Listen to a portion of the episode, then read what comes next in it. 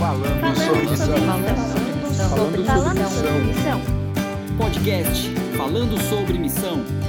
Fala aí pessoal, meu nome é Júnior Macedo, é um prazer enorme para nós ter você aqui conosco em mais um podcast falando sobre missão. Esse que é o podcast de número 44.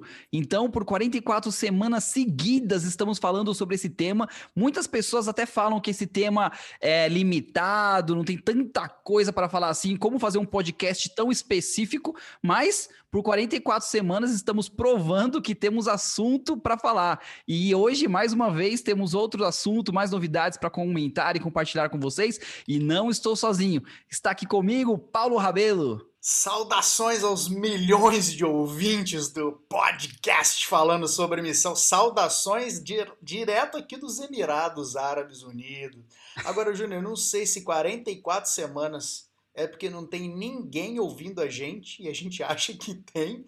O pessoal perdeu o acesso. Eu não sei o que aconteceu com essas pessoas. Muito legal estar aqui com vocês, galera. Feliz ano novo. Esse que é a nossa primeira gravação desse novo ano, né? É verdade. Também está aqui comigo o Christian Valauer.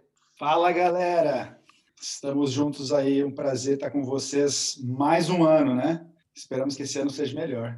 É verdade. E temos o. Esperamos muito que esse ano seja melhor, né? E temos aqui um convidado especial. Eu vou falar o nome dele só para deixar registrado aqui, mas eu vou pedir para o Christian apresentar ele para a gente. É o Giovan Monteiro. Olá, pessoal, um prazer estar aqui. Essa galera tem escutado alguns podcasts. Tem, vocês têm ouvintes, tá? Pelo menos eu estou escutando. Fica tranquilo. Ei, pelo obrigado menos pela, Obrigado pelo convite, vai ser um prazer estar aqui. Pastor Gilvan, um pastor muito especial, principalmente para nossa família, para minha família, né, que é da Igreja da Floresta. A gente meus pais costumavam frequentar quando o pastor Gilvan foi pastor da floresta. Pastor muito querido lá. Cuidou bem dos meus pais, né, pastor? Opa! Com certeza, né? Tem, tem algumas aventuras aí para contar. Meus pais são são pessoas muito especiais para mim, pelo menos, né? Tem sempre quem gosta, quem não gosta. mas, mas, pastor, o pastor Gilvan, ele ele está numa missão agora, né? Diferente da que ele estava mas ele é um, é um pastor que tem experiências bem interessantes no campo missionário Únicas. e também daqui dessa região onde nós estamos, do Oriente Médio, que uhum. hoje ele está nos Estados Unidos, mas ele trabalhou durante muitos anos no Egito, foi um dos pioneiros a desbravar o Oriente Médio, do, dos brasileiros que vieram para cá. Diz o Paulo, o Paulo, que depois de quem que ele, ele sucedeu o, o... Ele, ele assim que, quando a Bíblia fala que se levantou um faraó que não conhecia José, depois desse faraó já veio Juvan.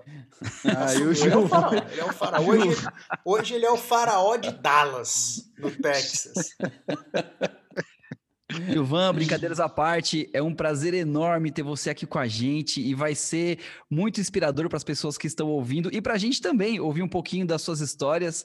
O Cris aí já comentou que ele já conhece você desde a época que você estava no Brasil e de lá para cá, assim, Gilvan, conta um pouquinho aí da sua trajetória antes da gente começar a falar e entrar mais em assuntos específicos de experiências e tudo mais. Conta um pouquinho da sua história aí, desde lá da, da igreja da, da floresta, né? Que, da floresta da onde, né? Vai daí. Pois é. É, é, é incrível, né? Que a, a, igreja tem esse nome de floresta, mas não tem nenhum.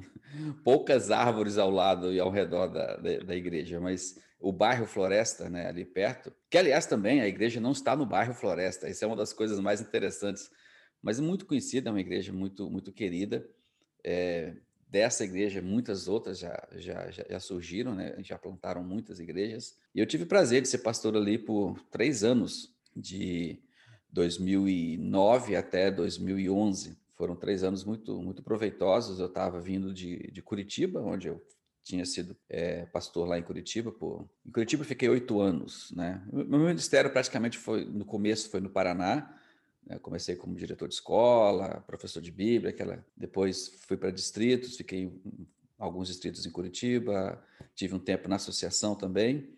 Depois, então, eu fui para a Igreja da Floresta, em Porto Alegre. É uma igreja bem estruturada, é uma igreja que tem os departamentos trabalhando bem ordenados, uma liderança muito comprometida. E em 2011, final de 2011, então, apareceu a oportunidade para mim e para minha família de nós entrarmos para o, o campo missionário.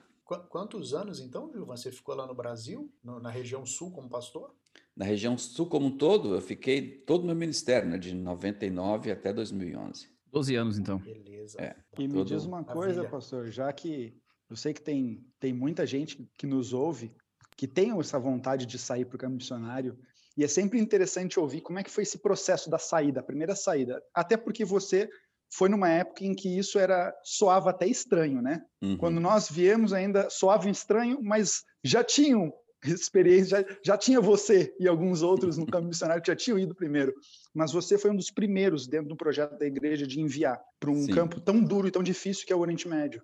Como foi esse processo aí que, de saída do Brasil? Tu que tem uma família de, com, com três crianças, né? com três Não é? crianças. com três crianças, gente, você que está ouvindo, que reclama, olha, eu não sei, porque ah, eu não tenho uma namorada, eu não tenho um namorado, eu não sou casado ainda.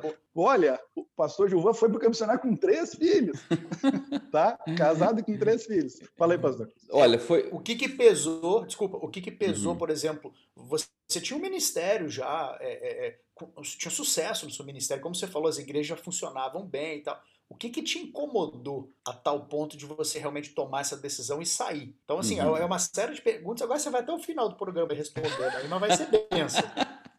Sim, a, a história, a história é bem antiga, né? Você tem uma coisa assim, é, não querendo parecer clichê, mas você tem algo que sempre me chamou a atenção desde pequeno, era a carta missionária, né?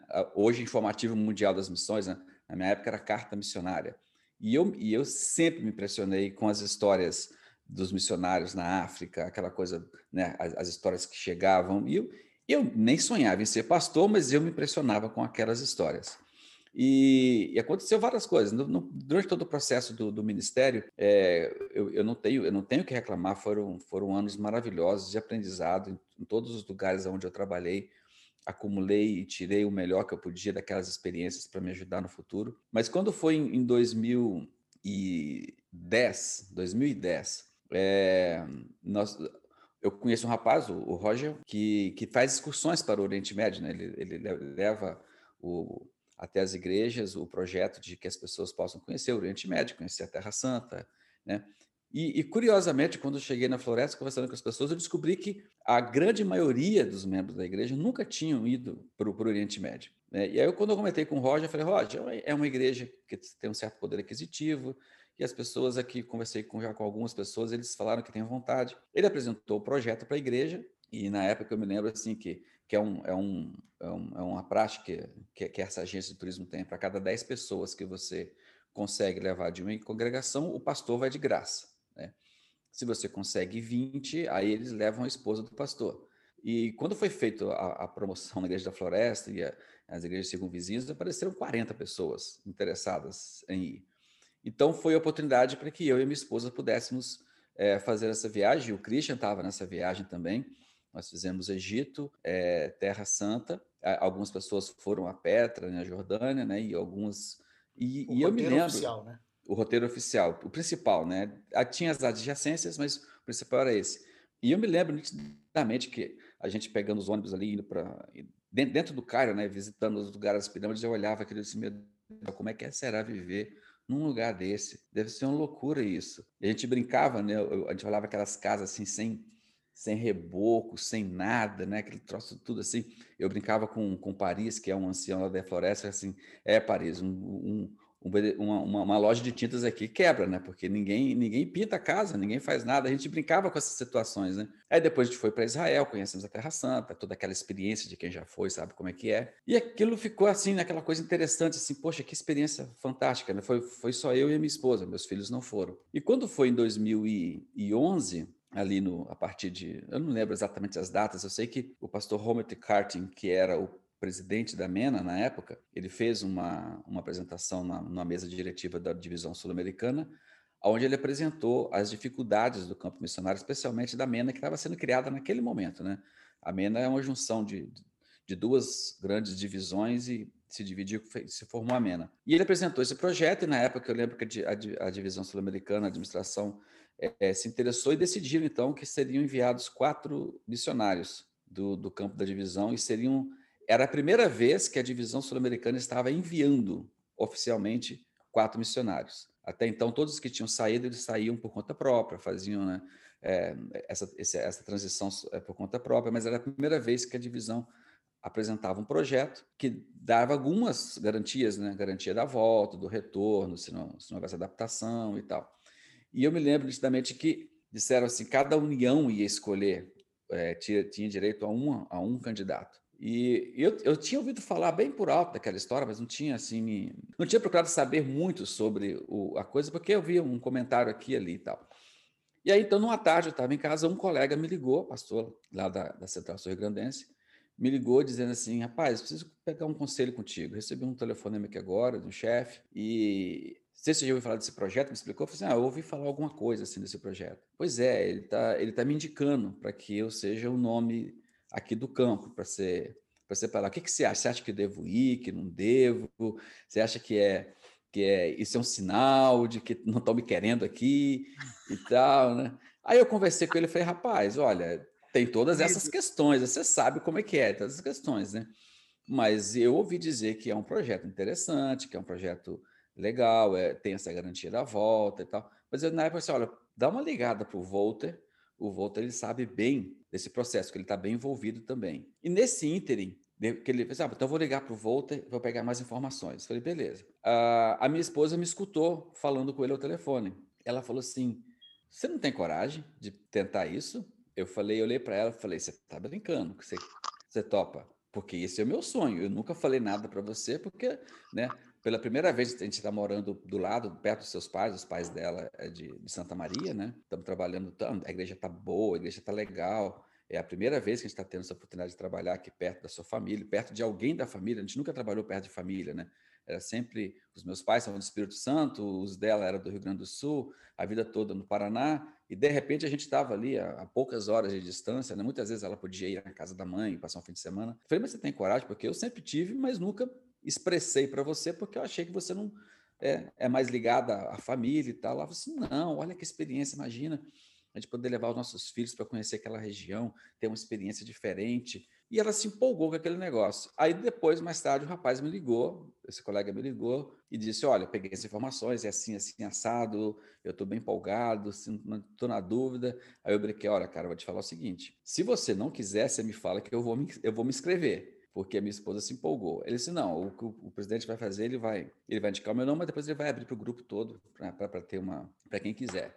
E aconteceu isso mesmo. Depois o presidente mandou um e-mail para todos os pastores, né? E aí vários se inscreveram. Fiquei sabendo que vários se inscreveram. Giovanni, desculpa Sim. te interromper. Os pastores já sabiam para onde? Ou você já sabia que era Egito, é, Mauritânia? Não, já não. sabiam aonde ou ainda não? Só sabia que não. era o Oriente Médio. Só sabia que era o Oriente Médio. E a gente também não tinha nem noção do que, que era o campo da Mena. Né? Era um campo novo, né? Que estava sendo criado. A gente nem sabia quais os, os países que estavam é, no, no, no alvo, países, assim, né? né? São 20. Então aí, e aí eu mandei meu nome, fiz meu currículo, mandei, né? Disse que estava interessado, então, então manda o currículo e tal, direitinho, monta o seu currículo. Eu mandei o currículo, coloquei a foto da família, eu pensei, uma foto, uma família com três filhos, a primeira coisa que vão dizer é assim, não, tá fora, né? Um pastor com três filhos não é o que a gente quer aqui, né? É complicado. Tá, beleza, tá bom, né? Ok, passou um tempo e eu me esqueci daquele negócio, achei que já tinham sido escolhidos. E um belo dia eu estava em, eu estava em casa e o telefone tocou, atendi o telefone, era o pastor Welbert Kuhn, que na época trabalhava na divisão sul-americana como associado do, do pastor Ayrton. E ele conversando comigo, algumas coisas, eu falei assim, Giovanni, estou te ligando porque Rapaz, é, você esqueceu de colocar a sua data de nascimento no seu no seu resumê. Falei, sério? É só estou colocando aqui porque eu estou traduzindo, porque você é um dos oito que estamos mandando para a conferência geral. Eita! E eu falei, como assim, cara? Mas não, não escolheram ainda? Ele falou assim, não, não, não. A gente acabou de fazer a reunião e eu estou aqui ó, fazendo a tradução dos, dos, dos, dos resumês e eu estou vendo que o seu está sem a data de, de nascimento, mas e, mas você foi, e ele, ele falou assim, cara, mas vou dizer, você tem um bom perfil. Eu falei, você está brincando, Herbert? Eu disse, não, não, é, não vou te prometer nada, mas você está entre os oito. Aí aquela velha história, assim, bom, estou entre os oito, né? Às vezes é bom ser lembrado. 50-50. 50-50 de chance. E às vezes aquela a, a, velha máxima entre nós, às vezes é melhor ser lembrado do que chamado, né? Eu pensei assim, pô, meu nome Essa está lá, não né? conhecia não, hein? Não conhecia não. Às vezes, algumas situações é melhor ser, ser lembrado do que chamado. Eu pensei, bom, vai, agora vai cair lá em cima, né? Com o pessoal da Conferência Geral, aí vai, é, outro, é outra realidade, né? Meu, meu inglês horrível, né? E, e foi e tal. E quando foi, mandaram, eu sei que o pastor Elbert Kuhn mandou, e passou o tempo, passou o tempo, isso foi novembro, começo de novembro ali, né, teve as festas finais ali da, da, escola, encerramento e tal, tal. E eu tinha me esquecido daquilo, por completo.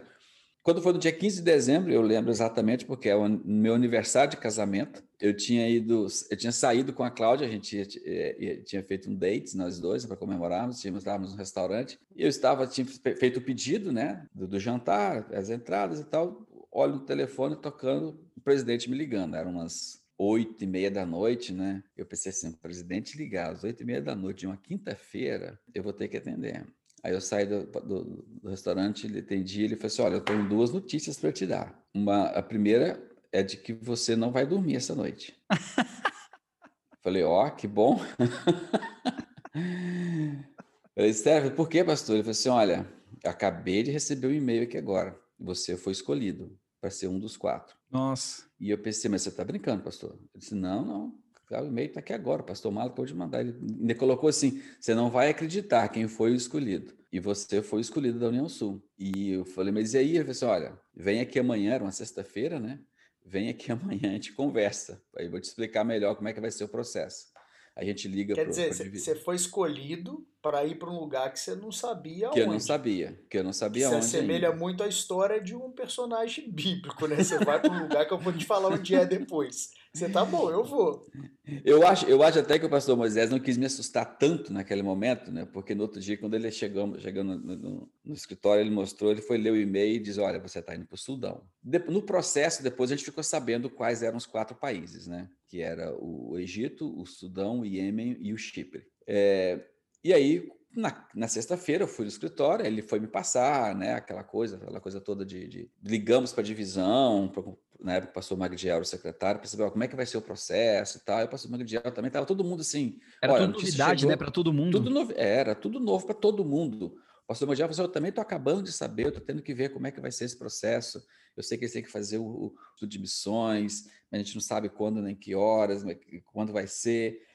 Espera, mantém o processo aí, a gente resolve. E eu tinha combinado com o pastor Moisés de não falar nada para ninguém, ficar no âmbito da família só, né? Falei, ah, tá bom, fica tranquilo. E só que eu disse ali, eu fui na sala de um amigo que era departamental, um grande amigo, né? E falei, cara, eu comentei assim com ele, falei, rapaz, eu ainda estava transtornado, eu contei para ele a história, mas um, o auxiliar dele que estava perto escutou e ligou para a esposa e falou para a esposa. Nossa. Quando foi na hora do almoço, o JA, ah, o Tauber, o Marcos miséria, Tauber, me né, liga e fala: Pastor, que história é essa que você está indo para a África? Falei, cara, como assim você está sabendo disso? Falei, ó, oh, acabei fulano que falou com fulano que falou com o Beltrano. Bom, chegou no, no, sábado de manhã na Igreja da Floresta, todo mundo já estava sabendo, né? E deixa eu te fazer uma pergunta antes. Como que foi o, o contar para a esposa e para os filhos a notícia? Não, para ela foi interessante, porque enquanto eu estava lá fora conversando com o presidente, ela estava lá dentro e a comida foi chegando, né? E eu fiquei uns 20 minutos conversando com o presidente no meu date com a minha esposa. Quando eu voltei, sentei, ela me olhou e falou: Quem morreu? O que, que aconteceu? Eu falei: Você não tem noção do que aconteceu. Aí eu contei para ela, né? Para te, dizer a verdade para vocês, eu não sei o que, que nós comemos aquela noite. eu não tenho noção do que, que foi que a gente pediu, qual foi o prato, não lembro do sabor, não lembro de nada. Foi uma noite assim.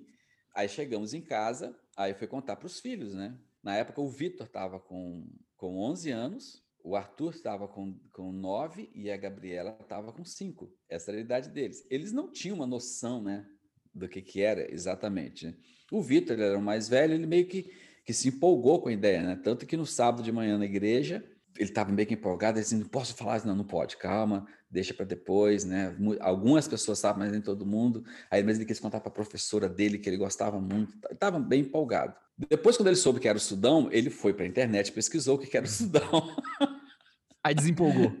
Aí ele desempolgou, ele desempolgou totalmente. Foi, foi difícil contar para os pais, né? Para os meus pais, especialmente. Quando eu fui contar para minha mãe, o meu irmão falou assim: tá bom, ah, o, o, que você for ligar, eu liguei, eu tenho irmão que é médico, né? Ele falei assim: rapaz, tem que falar para a mãe, né? Ele falou assim: e agora? Como é que você vai fazer? Avisa para ela que o gato subiu no telhado, né? aquela velha história. Eu falei, mas ela nem sabia que tinha um gato. Como é que eu vou contar? E aí, quando foi, no dia que eu fui ligar, foi no sábado, no sábado à noite, o meu irmão, que mora no mesmo prédio que meus pais, falou assim, olha, que você for ligar, me avisa que eu vou descer para ficar lá embaixo, que se der algum piripapo nela, eu tô lá para socorrer, né?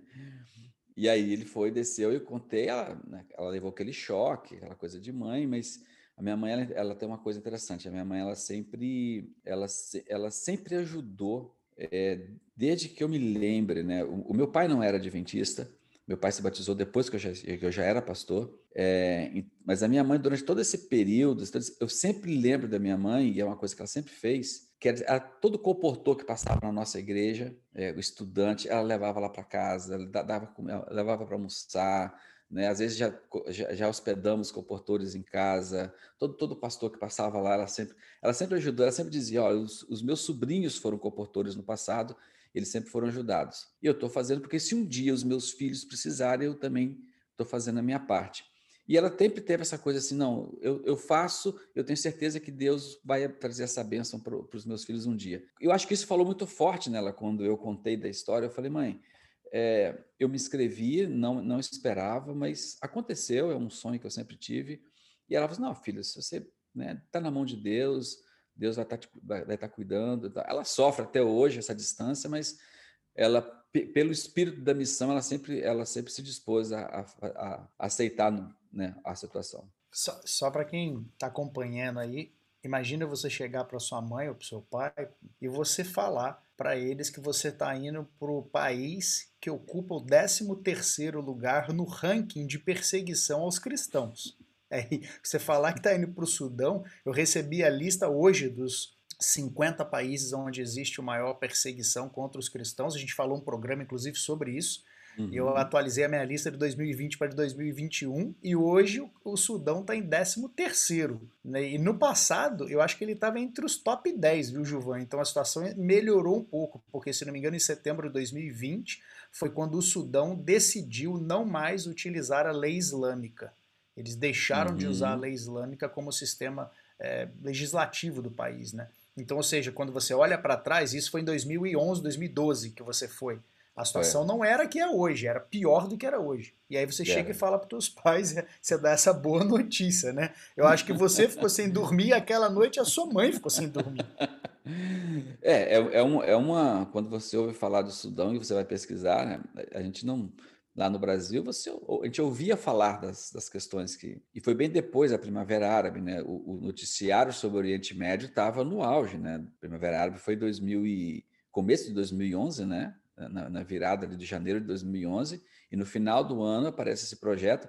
Então, é, na cabeça de muita gente, estava tudo. A, Oriente Médio é tudo a mesma coisa, né? É, e eu, eu, me lembro que a questão do, de, do Egito ficou muito famosa, a Praça Tahrir, aquela história toda, e havia essa coisa assim, essa nuvem, né, que pairava sobre o Oriente Médio. Então, realmente, para a gente foi um choque, né, muito grande de saber, não, agora, é, agora deixou de ser brincadeira, agora é sério. E aí vem todo aquele processo de transição, né? E já tinha outro pastor no meu lugar, quando antes de acabar as férias. Né? Aliás, na semana seguinte já tinha votado o novo pastor para o meu lugar, já estava tudo definido, já estava tudo certo. Eu já saí de férias, já não sendo mais o pastor da floresta. É, e entrou nesse processo. Né? Nós ficamos de, de, dezembro, quando foi a confirmação do, do, chamado, até maio, quando a gente realmente foi para o campo. É, fizemos o estudo de missões no mês de abril Aí depois de estudo de missões a gente voltou. Foi um período que para as crianças foi maravilha, né? não tinham escola, porque não tinha, gente não sabia onde é que ia, então eles não estudaram aquele semestre inteiro, né? E eu, eu fui para casa, porque o meu irmão tinha uma casa que ele estava acabando de construir, de reformar. Aí que a gente descobriu, eu me lembro até hoje, né? Quando a gente foi, eu fui almoçar com o pastor Rui Nagel, que era, na época, ancião da minha igreja, né? E aí, comentando, eu falei, pastor, parece que eu vou fazer, vai ser assim, vai ser assado, vai ser... Ele falou assim, pastor, Tá meio estranho, porque o processo é longo, pelo que eu sei, o processo é longo. Aí ele me falou: ó, já aconteceu o caso assim, assado. Se prepara para ficar um bom tempo né, esperando isso acontecer. E realmente, né, foi, foi um tempo de, de espera, porque todo o processo via conferência geral ele toma um tempo, né? De preparação, documentação, aquela coisa toda, definir um monte de coisa. E aí foi um período realmente. Passar, desculpa, ele tem que passar por todas as esferas da igreja, né? ele sai uhum. da associação para a união, para a divisão, e aí vai até a conferência geral, aí depois tem que fazer a parte de, de exames médicos para ver se tem o clearance, né? Tá, tá liberado, tá com tudo em dia, pode ir. Aí depois tem ainda o Instituto de Missões que você falou, parece que é um treinamentozinho e tal, é, mas, mas, são quatro semanas de treinamento, são de imersão semanas. cultural, de, de, de, preparar você para o choque cultural. Então, o missionário, quando ele sai da igreja e ele é enviado para um outro campo, é importante o pessoal que está acompanhando, falando sobre missão, eles entenderem. A igreja ela não é aventureira, ela não simplesmente uhum. pega a pessoa que quer ser missionária e manda você para qualquer lugar do mundo. Não, existe todo um processo, uma estrutura. Então, quando você vai ancorado pela igreja, você vai com muita segurança de que você não vai ser largado. Não é um aventureiro, não é o Indiana Jones das missões, não. Você está indo realmente para enfrentar muitos desafios, mas tem todo um amparo legal de saúde, né, médico, uhum. tudo. É, é, muito bacana isso daí. Aproveitando que o Paulo falou do Instituto de Missões aí, que, que é, um, é um programa da igreja, mas não é um, um, um programa exclusivo para obreiros via instituição adventista do sétimo dia. Ele é aberto para você membro de igreja que está indo por conta própria, talvez do campo missionário, e que queira ter uma experiência, um treinamento diferenciado antes de você ir para o campo, eles têm hoje acho que em três lugares do mundo diferentes. Então você pode entrar no site da Conferência Geral, se informar. Você que tem vontade de fazer o curso, eu tenho amigos, pessoas maravilhosas que foram por conta, que eu encontrei, inclusive fiz essa amizade no Instituto de Missões e que depois de terem ido no Instituto de Missões, porque eles queriam ser missionários, era o sonho da vida deles, hoje estão no campo, no missionário fazendo um trabalho maravilhoso. Então, encorajo você, faça porque é uma, uma benção.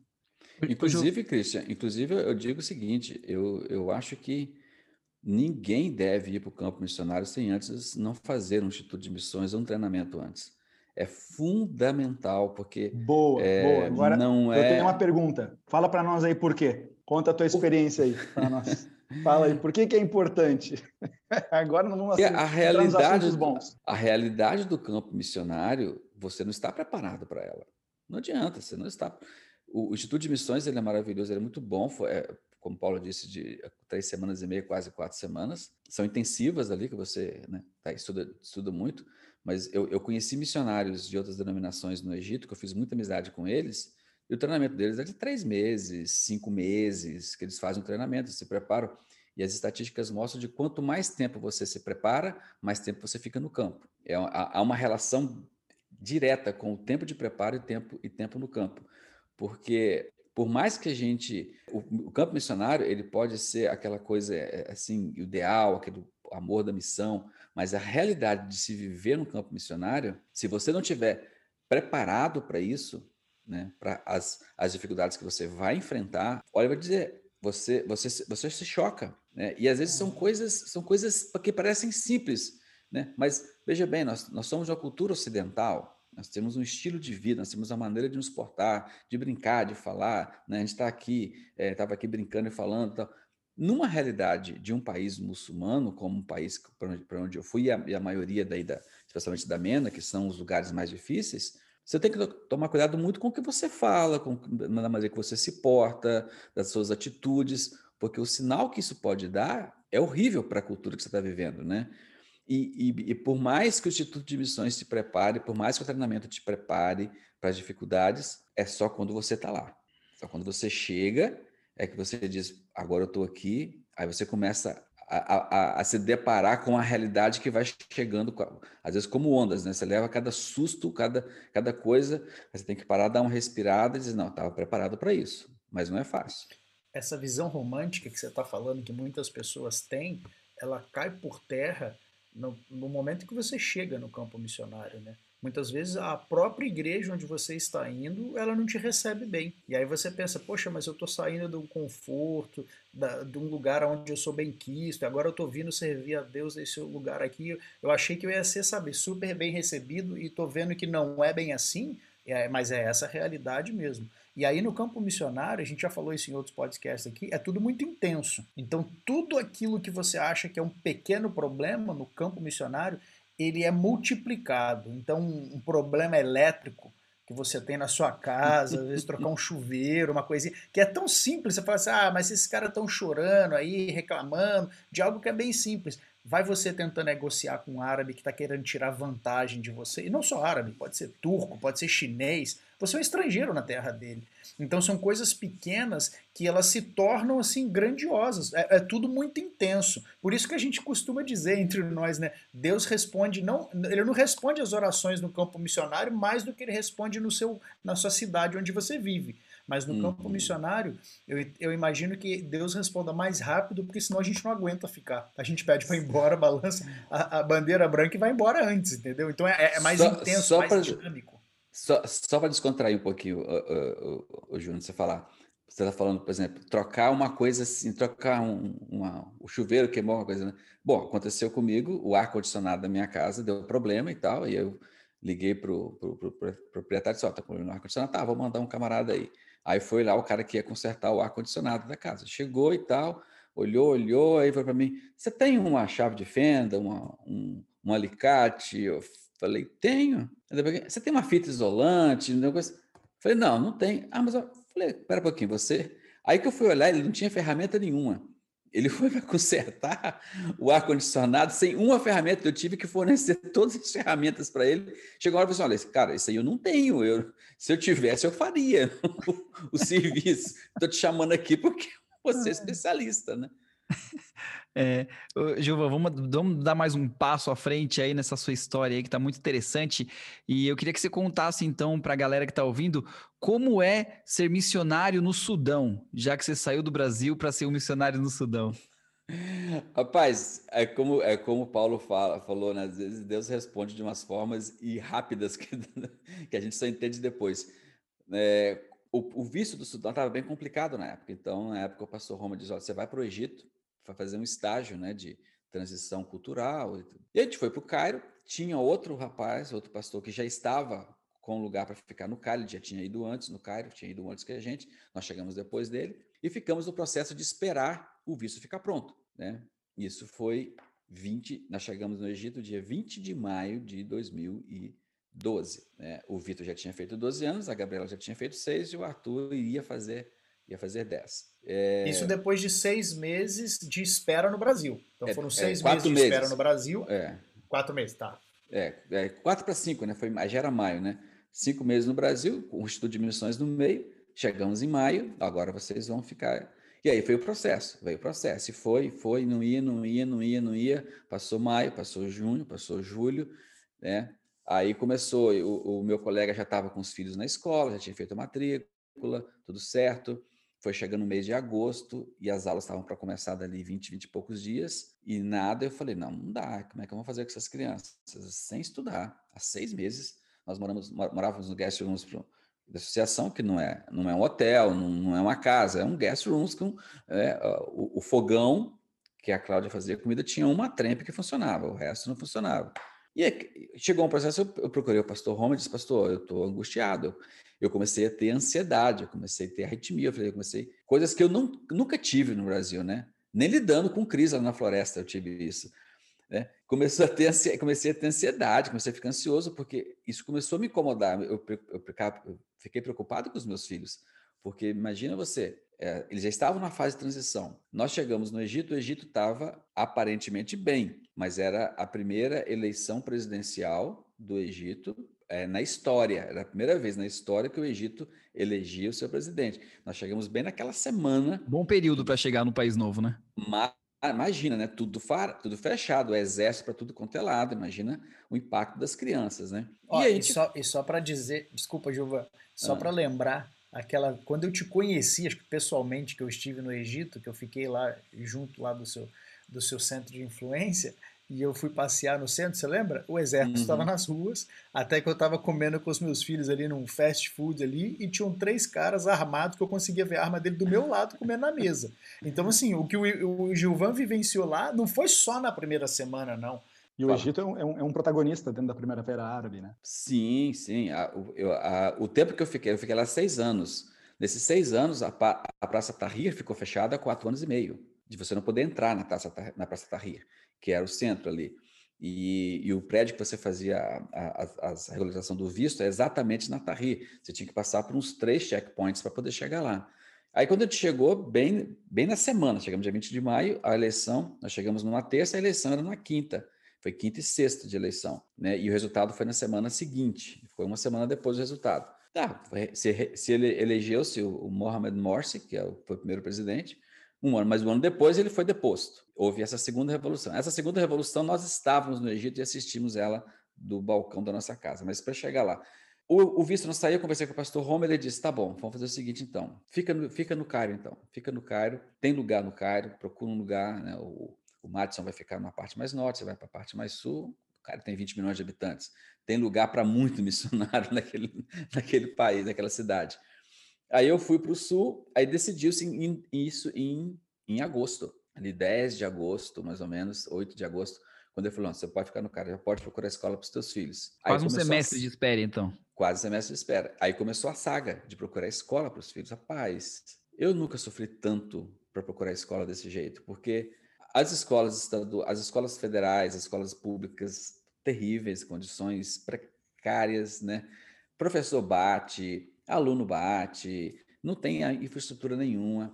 Vamos procurar escolas internacionais. Só que ninguém, estava todo mundo cheio, ninguém tinha vaga, tudo lotado, tudo lotado. Você ia uma e na outra, uma na outra, não, não tem vaga, não. As que às vezes tinham, tinha vaga para um, mas não tinha para outros, outros dois, tinha vaga para a Gabriela, mas não tinha, ou tinha para dois, não tinha para Não, não dá para colocar menino em escolas diferentes, tem que estar todo mundo junto na mesma escola. E começamos essa saga, a gente fomos para Maad, que é a região que a gente ia morar, havia, tinha uma escola, uma escola internacional cristã em Maad, mantida por uma comunidade cristã. Aí nós fomos, eu, eu achei o, o, endereço, fui lá, mas estava todo mundo de férias. Eu disse, não, está todo mundo de férias, vamos voltar lá para o dia 20 de, de, é, de agosto, as aulas só vão começar em setembro, né? Volta aí depois que talvez eles, consigam. Só que a gente não conseguia. Essa escola ela tinha algumas barreiras, mesmo sendo cristãs, conosco elas tinham algumas, algumas barreiras de não aceitar é, alunos vindo da, da, da, nossa denominação. E aí, então, eu descobri de uma escola, uma escola canadense, custei, você imagina, você não, você não falava árabe, é, mal, mal, mal inglês, você tem que pegar um táxi lá no centro, lá no centro do Cairo, e ir numa escola canadense que ficava na região de Maad, o taxista não sabia onde é que era, que lugar que era, e ele, ele perguntando para um lado para o outro, até que a gente encontrou a escola, chegamos lá, a escola estava em construção e tal, e tinha um senhor, eu mas, expliquei. Mas isso fresquinho, né? O clima ameno, aquela temperatura Sim, agradável. Verão, do, verão, verão, do Egito. Verão do Egito, verão do Egito. Julho, julho ali. 40 mais ou menos de passear. 41, 40, Nossa. mais ou menos. Né? E, Na e, sombra. E a, e a poeira.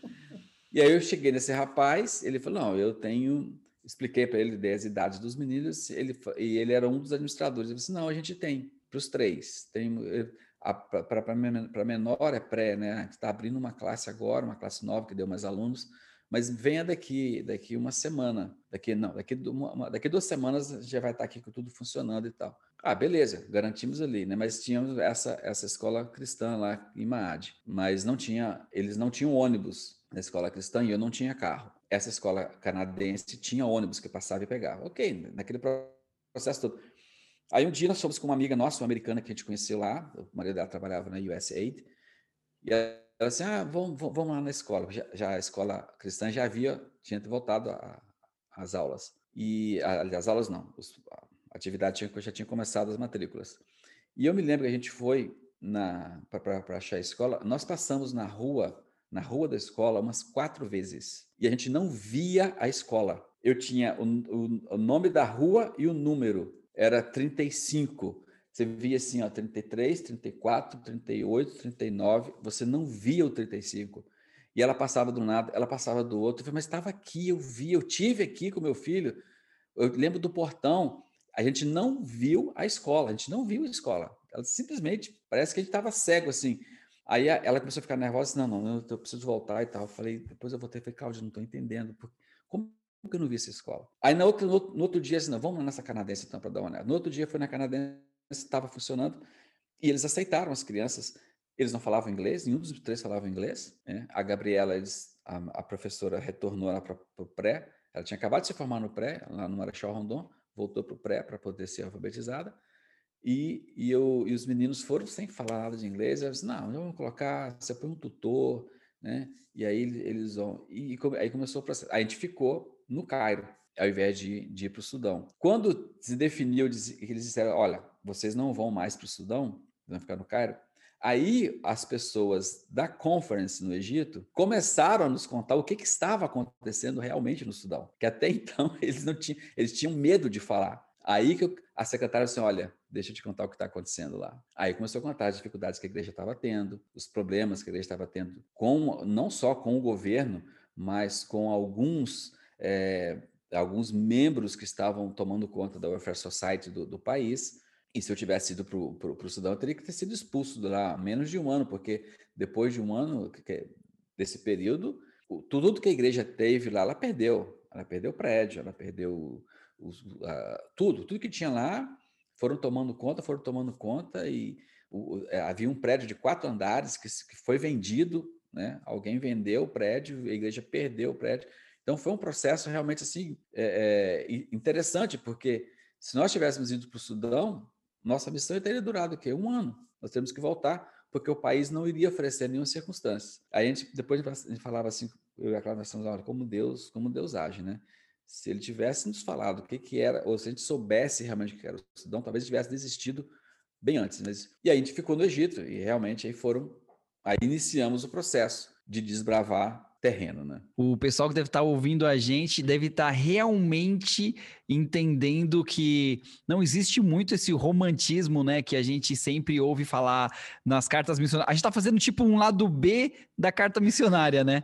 O lado que a gente não escreve, que a gente não conta, mas que realmente é a realidade. Eu acho super interessante passar isso para os nossos ouvintes, porque muitos deles já passaram por isso ou se não passaram ainda, provavelmente vão passar.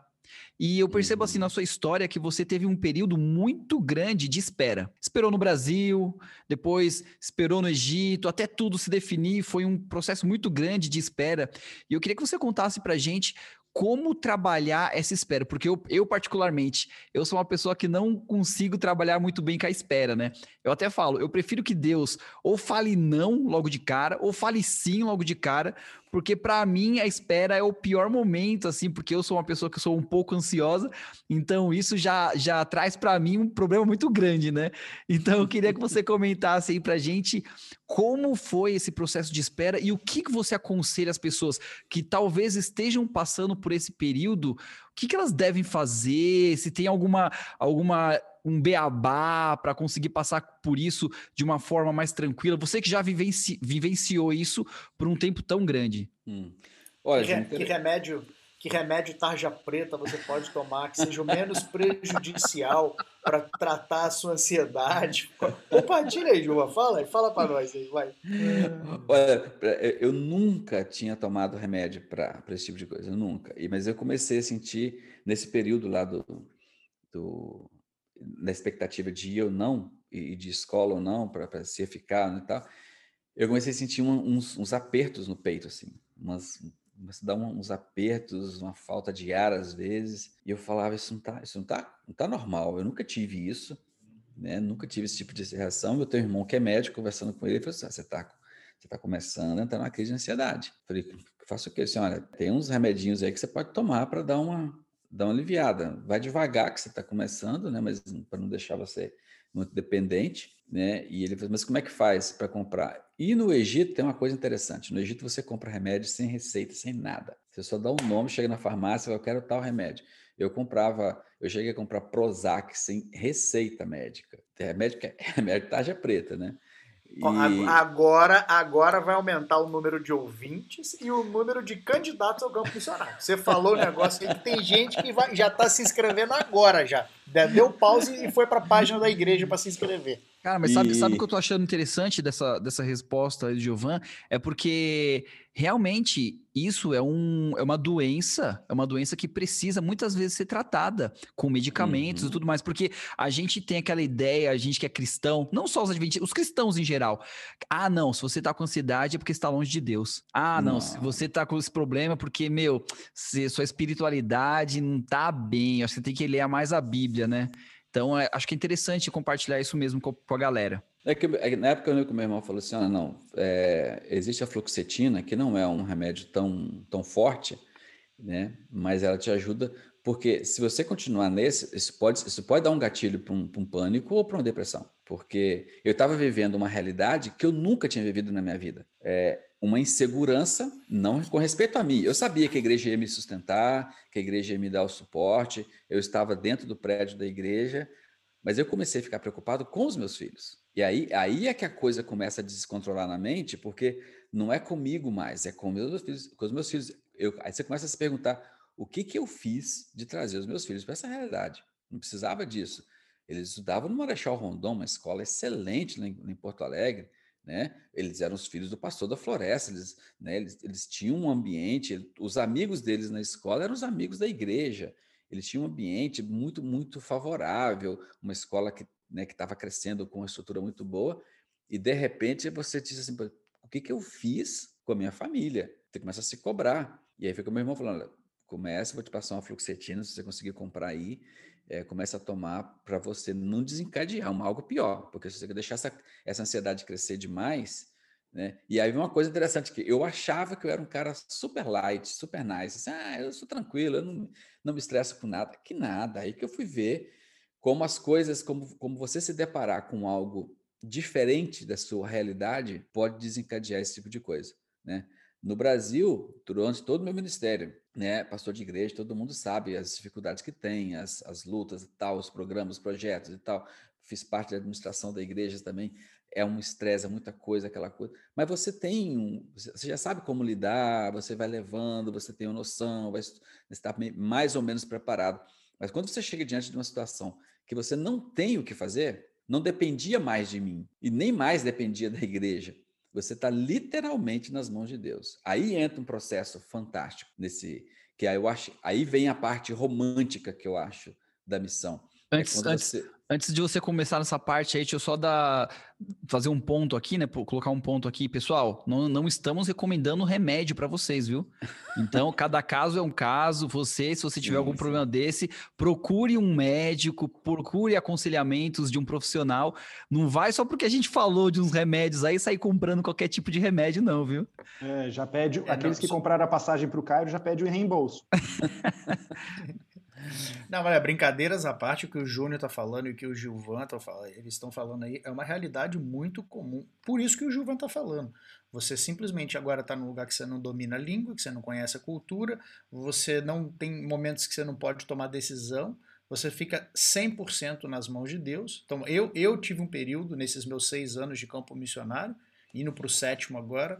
Eu, eu tomei também remédio porque eu estava passando por um momento muito difícil. Conheço outros pastores e missionários porque é, é, é, muito comum o tipo de desafio que nós enfrentamos, independente do lugar em que você esteja. Mas o que o Júnior está falando, não é uma recomendação, uhum. não tem ninguém aqui falando. Eu acho que, inclusive, Júlio, isso daí é um tema que as meninas podem gravar, cara. Saúde mental no campo funcionário. Anota aí para a gente colocar as meninas para tratar desse assunto aí, porque isso é extremamente relevante e as pessoas precisam de, de saber disso daí, né? Mas vai lá, voltando ao Gilvan, que ele está falando da visão romântica agora. É, aí que eu estava falando, você, você então, você se vê 100% dependente de Deus, né? E aí, aí o, o versículo da Bíblia, né? não deis ansiosos sobre coisa alguma, toma uma conotação totalmente diferente, né? Na, na, nossa vida. Você começa a ver a dimensão da, daquele texto numa realidade. E, e, eu encontrava paz exatamente nesses momentos. É quando foi quando dizia, a gente começa, não, estamos nas mãos de Deus. Deus, Deus não vai nos, nos, nos, abandonar, Ele vai nos sustentar. E foi aí que a gente encontrava paz. E, e era curioso que à medida que quanto mais a gente buscava Deus e, e colocava essas questões na, nas mãos dele, as soluções iam acontecendo a escola chegou, a casa, o local, a, as coisas começam a acontecer de uma maneira que, que você vê que é Deus guiando. Né? É isso que eu falo, a parte, a parte romântica é essa, você é, é, uma, é uma dependência tão grande de Deus, porque não quer dizer que a gente não tenha dependência. Quando você está no Brasil, não, todo mundo tem. Mas às vezes, quando você está no seu lugar, no seu habitat natural, na sua cultura, na sua realidade, né, você se sente mais até mais seguro em tomar algumas decisões. Mas em lugares como esse, como o Paulo fala, onde você não tem a menor noção do que vai acontecer depois de amanhã, poxa vida, como é que eu vou fazer isso? é Deus guiando, né? E Deus, e Deus o tempo todo nesse processo nos sustentando. E era aí que a gente encontrava, né? não, não, é uma não é uma receita nova, não é nada nada novo. A receita é simples, é uma dependência total de Deus. É, pessoal, o nosso podcast aqui ó, já deu tempo para você pensar, meditar, refletir, tomar nota de medicamentos. Tô brincando, essa parte não. Mas no geral a gente consegue ver assim que o que o Giovan está contando aí é realmente o que acontece mesmo quando você se propõe, né, a sair do seu um, do seu ambiente seguro, né, da, daquela zona de conforto e ir para algum lugar além mar, né? Mas eu queria, antes de terminar esse podcast aqui, que cada um de vocês aqui, o Paulo, o Cris, o Gilvan, é, deixasse uma mensagem aí para os nossos ouvintes. Vem, vem aí Gilvan Monteiro, capítulo 2, porque ele não começou nem a falar do trabalho dele no Cairo, né? Isso, pois é, não contei nada. Foi só a chegada. não, mas tudo bem, sem problema. O pessoal já está acostumado aqui que a gente se empolga e, e vem aí, Gilvan Monteiro, parte 2. É isso, é, isso, é isso que acontece também ser o desbravador, né, da, da missão. Porque como foi o primeiro, né, ele foi abrindo o caminho, a gente percebe que ele passou por algumas coisas que os próximos talvez não passaram tão diretamente, né? Talvez com certeza tiveram seus problemas, suas dificuldades, mas já não foram as mesmas, né? Então isso é o preço que se paga por ser o pioneiro, né, nesse, nesse quesito. É o preço do pioneirismo, né? E nesse processo do Gilvan, ele acabou no Egito, junto com o Madison, que foi o outro escolhido, e os dois trabalharam no Egito, mas é um país de 90 milhões, então cabe dois missionários adventistas lá. O Samir Costa foi para o Chipre e o Thomas foi parar lá no Iêmen. E depois do Iêmen foi para o Marrocos. E assim fechou uhum. o ciclo dos primeiros pioneiros desse projeto aí, dos quais o Christian e eu viemos fazer parte da segunda leva.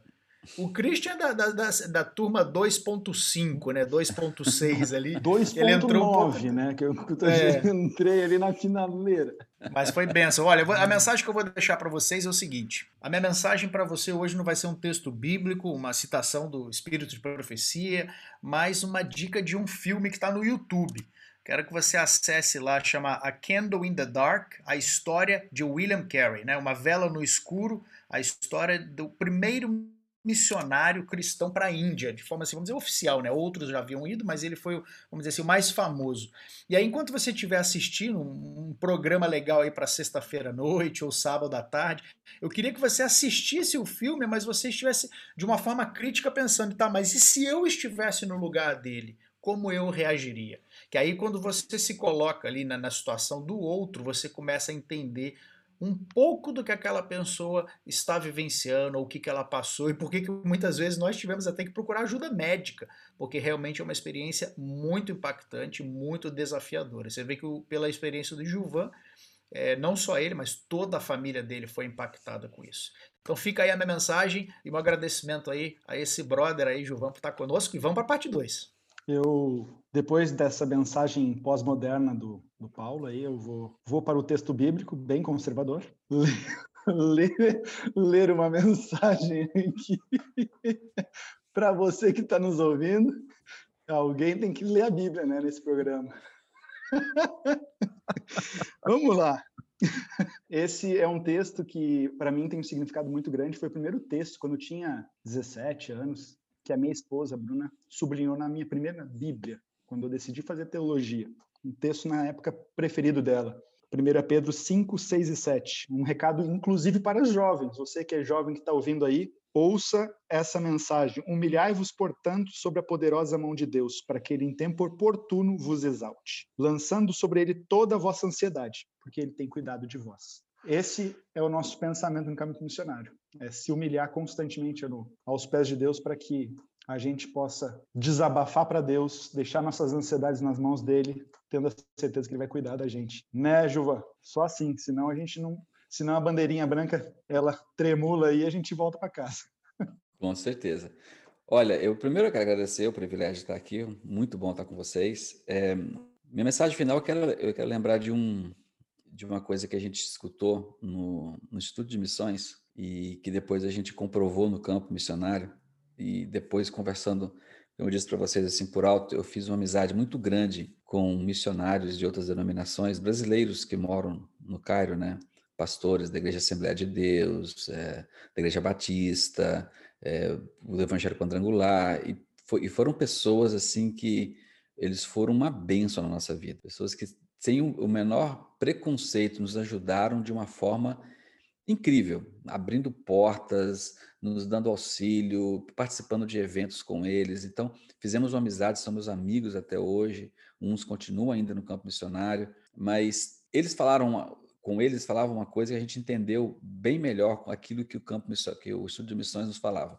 No estudo de missões, em uma das aulas, aliás, em várias vezes, eles falavam que quando, quando você vai para o campo missionário, é, a primeira pessoa que vai ser transformada, impactada e transformada é o missionário. A primeira pessoa em, em quem Deus vai trabalhar é o missionário, para que depois ele possa ser né, uma influência, ele possa realmente fazer o, o, o, impacto que ele foi lá fazer na região que ele está indo. Então, o, o, primeiro campo de trabalho de Deus no, no, campo missionário é você, é com a sua vida. E, e com, e com os, os meus amigos evangélicos do, do brasileiros, eu, eu entendi uma palavra que a gente não usa muito na nossa denominação, muito mais forte, que é o ser quebrantado. Eles, eles usam muito, né? Deus te, trouxe, te trouxe aqui para você ser quebrantado. E esse quebrantamento é que vai fazer você realmente ser é, um instrumento nas mãos de Deus. E a gente experimentou isso no campo missionário de uma forma muito intensa. Como Deus trabalhou nos meus preconceitos, como Deus trabalhou na minha forma de encarar as pessoas,